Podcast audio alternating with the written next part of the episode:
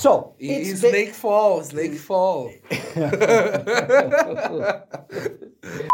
Hello guys, how are you doing? Today guys, we are going to talk about a very popular series called Cobra Kai. Yes. And Big Paul is a big fan of Cobra Kai. yes, Snake Fall. Snake Fall, piadinha, Cobra Kai, Snake Fall. Very good. So, hello guys, welcome to another episode. I'm here with Big Zé, and today we are going to talk about this masterpiece, which is called Masterpiece. Cobra.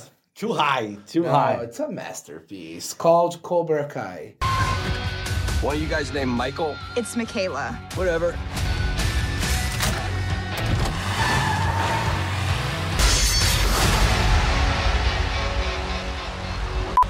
It came from the original Let's, trilogy. Big Paul, let's call our Ah, vinhetas first. Yes. So, sobe vinheta.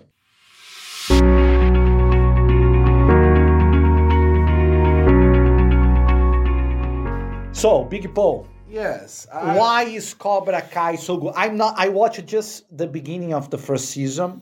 It's based. It's basically a sequel from Karate Kid. Yes, it's the like trilogy, What it- yes. what the characters look like nowadays. Yes. First of all, have you watched the original Karate Kids? Sure. And do you think Cobra Kai is even better than the original? What do you think? Oh no no, it's not better than the original. I think Karate Kid is amazing, the trilogy. Uh, especially because I love movies from the 80s and And 70s and 90s as well.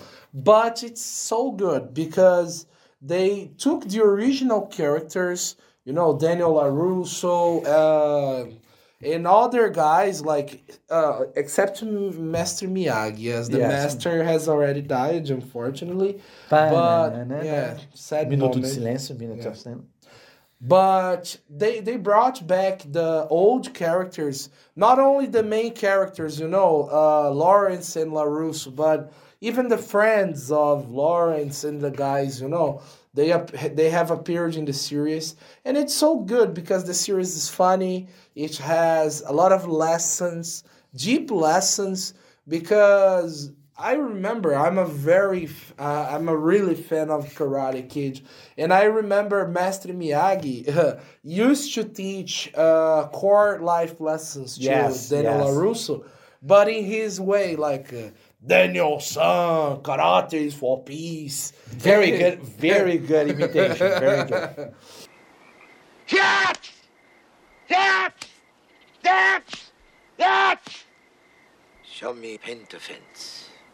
and it's a good series. It, we are now in the fifth season. And it's a it's a huge success, yeah? Yes, It's incredible. Actually, actually, for me, it's kind of surprising how big it is because uh, Karate Kids is a successful movie, but it's a very old movie. Yeah? Yes. Very old.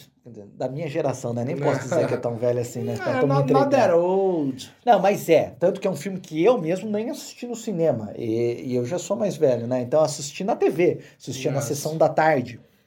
E tem, eu acho que tem um pouco dessa coisa retrô, né? Yes. Que o pessoal gosta, esse, esse lado saudoso com os anos 80, 90, que até o Stranger Things que a gente conversou outro dia, Traz usa imagem. muito dessa usa muito desse dessa saudade dessa época mas assim eu não esperava tanto sucesso até porque a galera da nova geração não conhece Karate Kid como Ou a galera a original, como né? a original which is very interesting how Yes. well it's done and what do you think do you think that for example people that are watching our podcast today do you think that if they have never seen the original Karate Kid, do you think they're going to like? they- Do you think they're going to be able to follow this new one? Yes, sure. Because most uh, most guys who have already watched this series, most people who who uh, who watched the the first season, the second, and even the fifth season, they probably didn't watch the original, The original Karate Kid. Maybe they watched it after watching Cobra Kai, you know. And it's funny because Cobra Kai brought many uh, deep moments, you know. Because if we, we think about Karate Kid, we are talking about uh, bullying, you know. The, Yes. the, the main character has suffered bullying. he was poor compared to the other guys because Johnny Lawrence was like a playboy, you know. Yes, he yeah. had motorcycles. He used to date the most beautiful, Beautiful girl. girls, yeah. And LaRusso was just a simple boy who used to live with his mom, you know, new in the neighborhood. And- Which is a classic 80s, 90s Yeah. plot. É uma, que é uma história clássica dos anos Yes, 80, and- 90. Tem vários filmes com Yes. essa base. And in the first season of Cobra Kai, Miguel, who is the main character, one of the main characters, he he becomes a, a student of Johnny, and Johnny was the bullier in the Yes, past. yes. And Miguel is suffering bullying in the school, so he teaches him how to defend himself. He defends him from the bulliers. You know, it's a very beautiful uh, series. I like so much, and they And it's a beautiful arc. Yes. Yeah? É um arco dramático muito bom. Yes, and and the most interesting thing about Cobra Kai is that every season they bring back someone of the original, the original movies. For example, spoiler alert, guys, spoiler alert. In the second season, they brought back uh, Sensei Kreese, who was the villain of original uh, Karate Kid, who was the the sensei of Johnny Lawrence. Do you remember the Yes, sensei? yes. And in the third season, fourth season, they they bring back, for example, Chozen.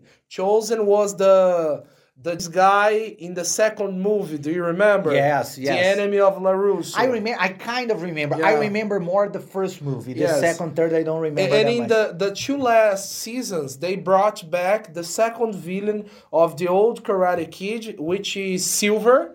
Uh, it, he- and he was the other sensei. Do you remember the guy with the Yes, ponytail? yes, the, uh, the ponytail, crazy, yeah. yes, the craziest guy. yeah, the craziest So- from all the three. Yeah, so it's interesting how they put the new characters inside the series. The old characters of the old movies inside the new series. It's so cool. I think. I think another point is that it's going to the fifth season. It's yeah? already in the fifth. It's already in the fifth season.